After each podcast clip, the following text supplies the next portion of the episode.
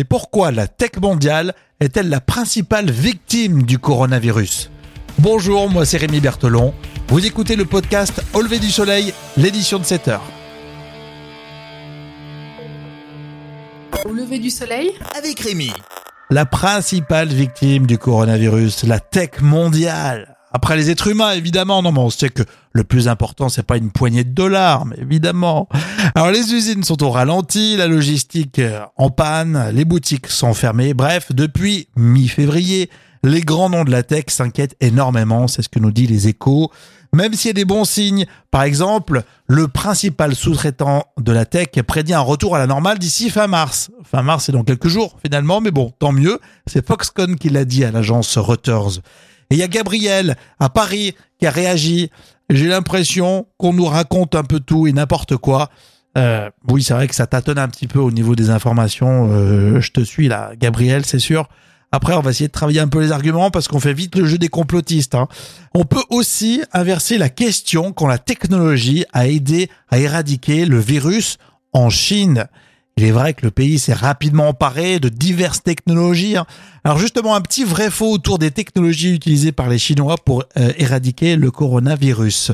Euh, des euh, mini-chars qui sont pilotés à distance, est-ce que c'est vrai ou est-ce que c'est faux? Oui, c'est vrai, ça a été effectivement utilisé pour envoyer des équipes de nettoyage dans les rues des grandes villes.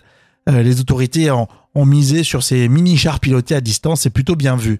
Euh, des policiers munis de casques à réalité augmentée, est-ce que c'est vrai ou pas?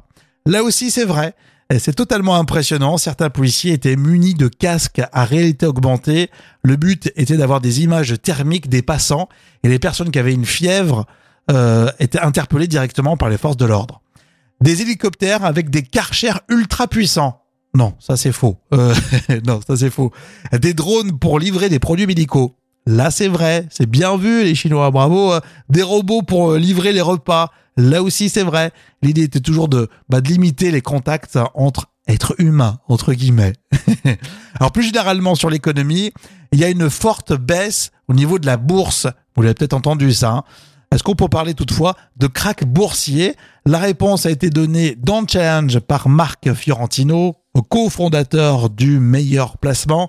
Il dit non, pas encore. Enfin, du point de vue purement technique, 10% de baisse, c'est une correction et 20% de baisse, c'est l'entrée en territoire baissier. Oui, j'ai dit territoire baissier, hein, je me suis pas trompé.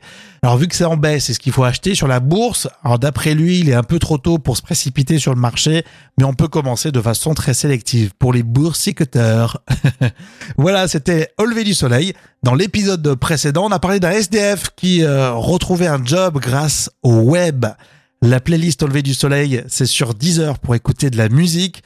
Et également sur auleverdusoleil.fr, vous avez un accès aux players et aux messageries WhatsApp et Telegram.